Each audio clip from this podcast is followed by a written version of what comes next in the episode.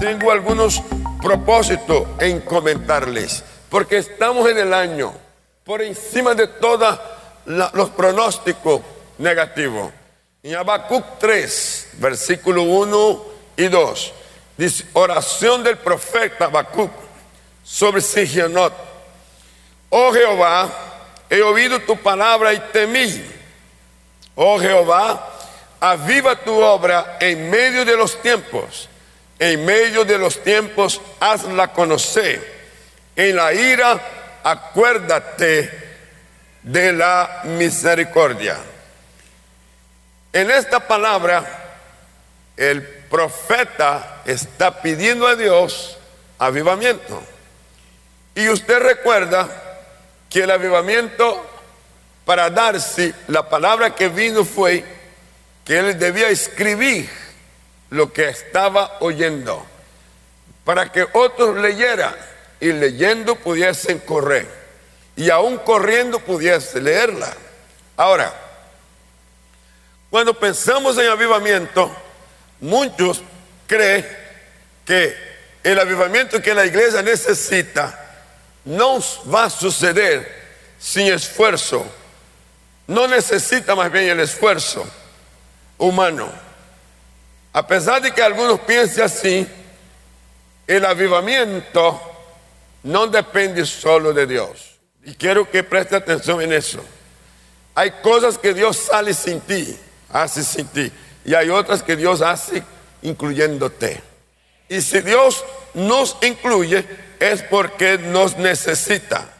Encontramos en este texto que para el avivamiento también se necesita la participación de los que estamos vinculados y comprometidos en el ministerio. No es solamente que el cielo se va a abrir, que la palabra se va a dar y todo acontece. No, hay una vinculación donde los que estamos comprometidos en el ministerio tenemos que participar. Miremos los pasos de fe que nos corresponde dar para desatar el avivamiento. Si yo voy a entrar en una casa y hay puerta, ¿qué tengo que hacer? ¿Ah?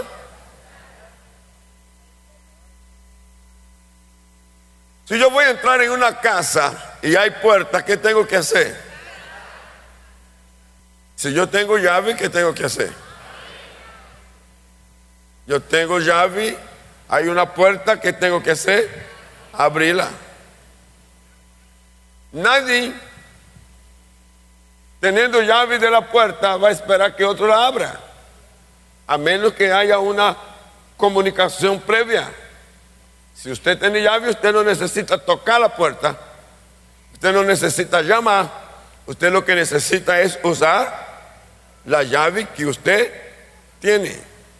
Y una vez que usted pone la llave y es la llave correcta, la cerradura o se te va a aceptar la llave y abre y usted puede pasar hacia adentro. Los pasos son iguales para el avivamiento. Tengo que saber cómo actuar en cada uno de los del proceso. El primero, deseo.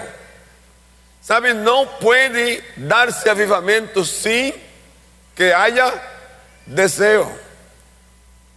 El deseo es algo que nace en la persona, es algo que se dispara en el ser.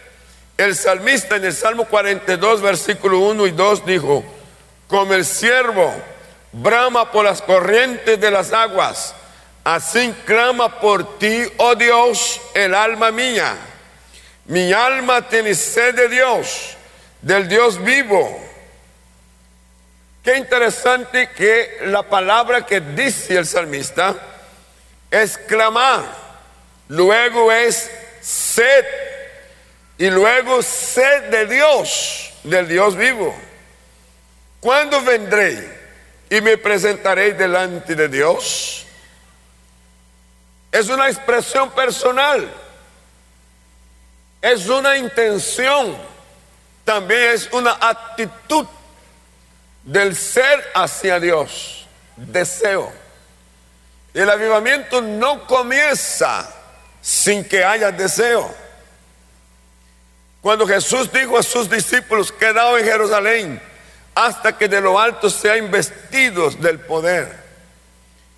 Jesús estaba diciendo a ellos, si ustedes obedecen, es porque ustedes quieren, es porque ustedes desean. ¿Qué desean? Poder. ¿Qué desea? Cumplimiento de la palabra. ¿Qué desea? Salir de un nivel a otro, subiendo. Pero necesita el deseo. El avivamiento no llega hasta que lo deseemos más que cualquier otra cosa. Yo dije, más que cualquier otra cosa. Uno puede tener en el ministerio muchísimos objetivos y propuestas para poder alcanzar y cumplir. Pero el principal es que haya deseo del avivamiento. Y si yo deseo que está por encima de cualquier otra cosa, el avivamiento en el deseo, usted lo va a ver, usted lo va a sentir cuando usted entra en acción. Cuando nosotros llegamos a Cúcuta, permítame hablar eso porque es deseo. Entramos en la casa de Guaymaral en el día 24 de abril del 75.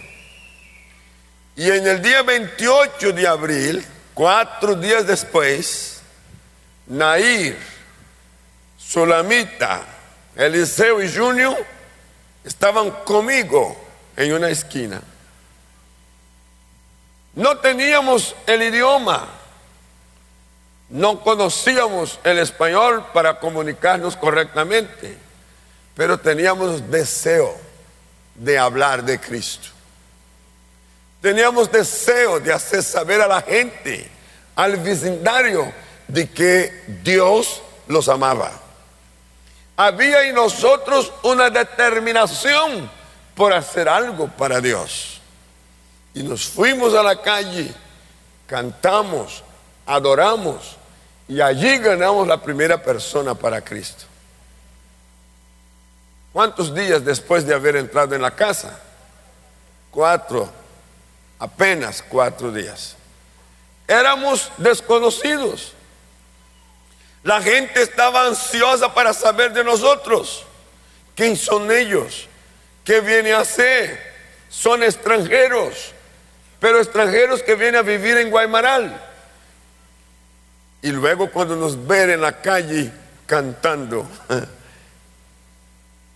y ahí se despertó de un lado y de otro, y durante 28, 29 y 30 y fuimos hasta el día 4 de mayo haciendo cultos por las calles, por las avenidas. Y la noticia corrió por todo lado de lo que estaba pasando. Y naturalmente eso produjo reacción, reacción positiva y reacción negativa. La positiva, una familia que vivía al otro lado, nuestra casa estaba aquí en la esquina, en la otra esquina, media cuadra, estaba la familia Roja, que era la familia Francisco Rojas y su esposa Alfa, su hija Gina y sus hijos. Se me acuerdo los nombres de todos. Fabio y Francisco.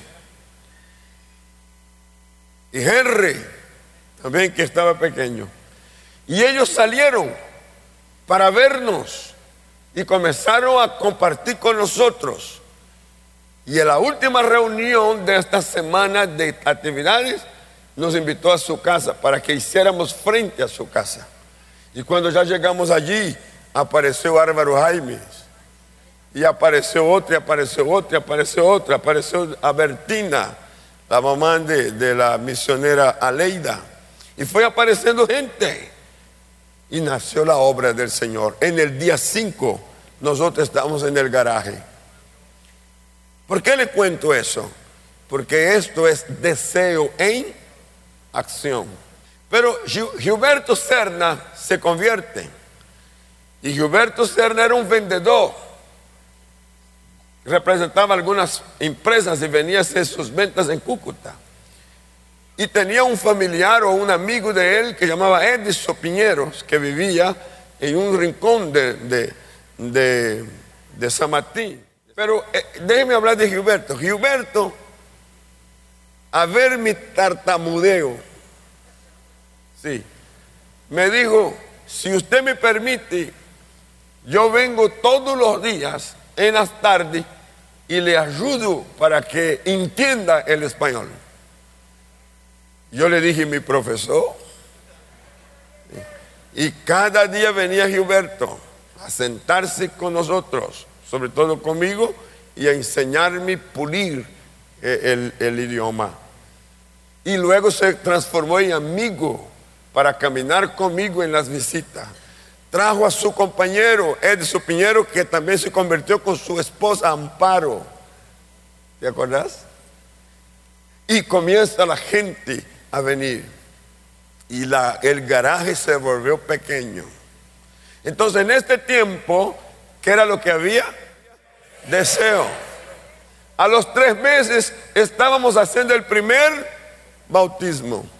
Y bautizamos las primeras ocho personas. Oh, cuánto da gloria a Dios para, cuánto dan gloria a Dios para, por eso. Ocho personas. Era algo maravilloso. Pero usted me preguntará, ¿Y dónde está el avivamiento? ¿Cuál era la bulla? ¿Cuál era el movimiento? Es que el avivamiento no es bulla. El avivamiento es efectividad. Avivamiento es resultado. ¿Qué es el avivamiento? Resultado. Resultado. Y a partir de ahí la obra se afirma y comienza su camino al crecimiento. Había domingos que hacía hasta seis y ocho reuniones en las calles por la tarde. Llamábamos cultos relámpagos. Y era un grupito que iba, locos todos. Y andaban conmigo para los cultos aire libre. Pasó algo que vale la pena recordar aquí, hablando del avivamiento. Era como el cuarto bautismo Ah, porque ahí se convierte Fanny de Zafra, Rafaela se convierte. Y como el garaje era tan pequeño, ellas dijeron, pastor, no me llamaba pastor, misionero, misionero. Escuchen, yo sé que ustedes están abriendo una obra allá en Chinacota, porque a los tres, cuatro meses ya estamos en Chinacota. Ya estábamos en Chinácota. Y en Chinácota un señor recibió la palabra, José Cruz, y abrió su casa. Y luego una persona amiga de él nos dio una casa para que hiciéramos culto en una parte alta. Y Rafaela supo con la, la hermana Fanny y dijo, nosotros vamos a vivir en Chinácota para dar comienzo a la obra y usted ocupe nuestra casa aquí en la calle, calle 10. En la calle 10, ¿con qué? Ya no me acuerdo. Y yo le dije, hermana Fanny, esta casa es pequeña porque esto vamos a crecer. Para poder usarla, tengo que reventar paredes. Haga lo que quiera, misionero. Y yo le dije, ¿usted está segura? Y cuando su familia sepa que lo que vamos a desbaratar su casa, ella dijo, no, nosotros somos los dueños de la casa, mi mamá y yo somos, aquí no entra nadie, aquí, somos nosotros. Y nos entregó la casa. Y fuimos para la casa con pica y pala a quebrar paredes, a romper y a hacer un solo salón de un lado. Ahí ya entra y llega Ciro con una volqueta. ¿Recuerda? Una volqueta para ayudarnos a hacer las cosas. Bien, ¿cómo se llama eso? Deseo, deseo. Y era mañana, tarde y noche.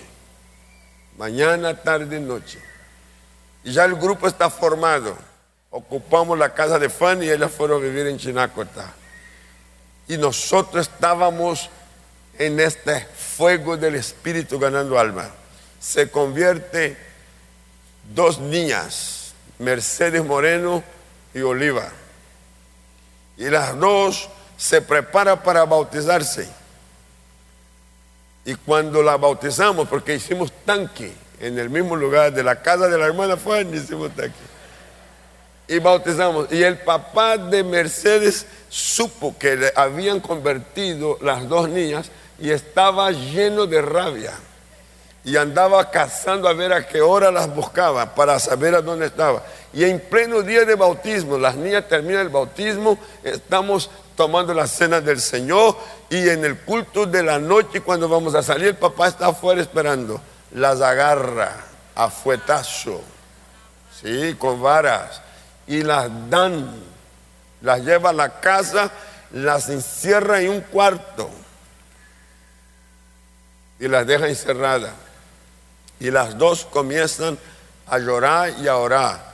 Y de pronto Jesús las bautiza con el Espíritu Santo. Y el Padre, a verlas en la... Eh, eh, primero porque está llorando, ahora porque están hablando y él presta atención que está hablando una cosa diferente. Se asustó mucho y, y mandó un hijo para que me buscara a mí. Dice, están locas. ¿Y usted qué hizo con ella? Y entonces yo fui a su casa y está Mercedes Moreno. Ay, alaba catushi, alaba canti, alaba, ay, Y Oliva también llorando, todos llorando. Y él me miraba así con sus así. Y yo le dije, Señor, es que el Espíritu Santo visitó su casa y ha traído algo maravilloso a su familia. Y así nos hicimos amigos, medio amigo.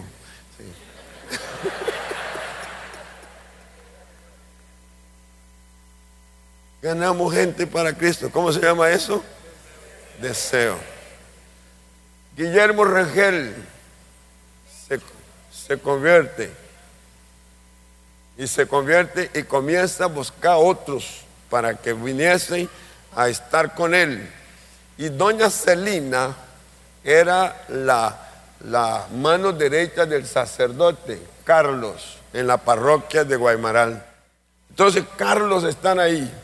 Y cuando supo que Guillermo se había convertido, se puso nervioso el sacerdote y conversa con doña Celina y la regaña, la llama la atención, se pone brava y comienza a observar el tema de Guillermo. Y sí, vio que Guillermo se había convertido se llenó de rabia. Y un día llega él con el otro grupo, se sienta ahí a al andén a hablar de Biblia. Y Celina enojada calentó agua, hirvió agua y por la ventana les dio un baño de agua hirviendo.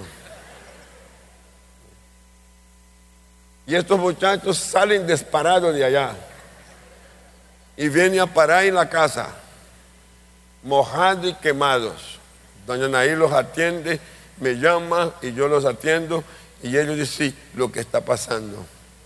Oramos por ellos, hicimos lo que podíamos para quitar la, presión de, de, la quemadura y esperar. Y leímos el capítulo 5 de Mateo. Bienaventurado aquel que por el Señor padece persecución o sufre. Bienaventurado, alegrense, gócense. Y ellos me quedaban mirando así. y oramos una vez más y fue consolación. Él observa la conducta y la transformación de Guillermo. Y un día viene y se convierte también Celina. Pero era, ella era como activista, líder, como nada. ¿quién, ¿Quién no conocía a Celina? y se convierte. Y cuando termina de orar por ella, le dice, ahora, usted cuenta conmigo. Dios me perdona por haber hecho lo que hice con mi hijo. No lo había entendido el amor de Dios. Pero entonces el sacerdote la llama atención. Y ella se dejó ir allá y le dejó llamar la atención. Y no sé quién me llamó, si fue Mencho o fue Matilde. Me llama dice, pastor, venga porque hay un escándalo en la iglesia católica. Celina está discutiendo con el sacerdote. ¿cómo así? Dice, sí, está discutiendo. Vaya por favor. Pero ¿qué voy a hacer yo allá?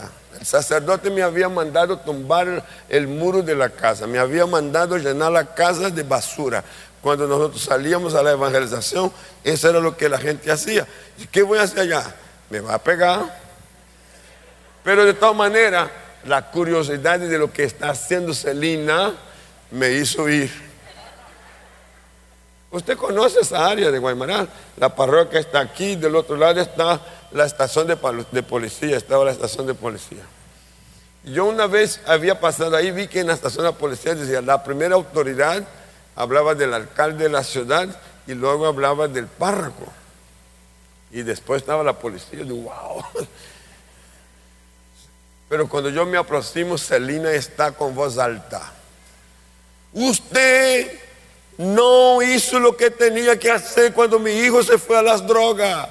Usted no ayudó a mi casa y a mi familia cuando estaba en esta, en esta. Por su causa yo quemé a mi hijo con agua caliente. Y yo escuché eso y digo, no me meto.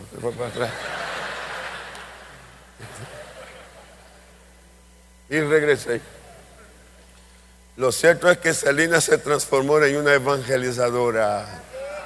¿Sabe? Yo creo que cuando el avivamiento se desata hay un grado de locura que también va junto.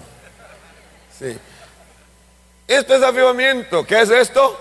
Avivamiento. Porque está activado por un deseo. La congregación donde Dios te puso.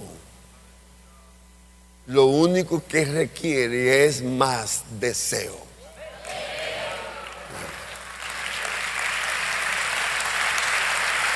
La red que Dios te ha entregado, lo único que requiere es más deseo. El departamento que estás orientando como supervisor o como pastor, no importa el cargo que tenga, lo único que requiere es más deseo. Y si el fuego del deseo se enciende, el avivamiento estará presente. El avivamiento no llega hasta que lo deseemos más que cualquier otra cosa. El deseo debe ser la fuerza motriz para el avivamiento. Acabas de oír una palabra de nuestro pastor y misionero José Satirio dos Santos. Somos Centro Cristiano, una plataforma misionera a las naciones hace más de 40 años. Suscríbete ya a nuestro canal de YouTube Iglesia Cúcuta y no te pierdas de las bendiciones que Dios tiene para ti. Juntos podemos seguir haciendo misiones. Con tu oración y generosidad podemos llegar más lejos. Si deseas unirte, da clic en el botón donar identificado con forma de corazón. Bendiciones.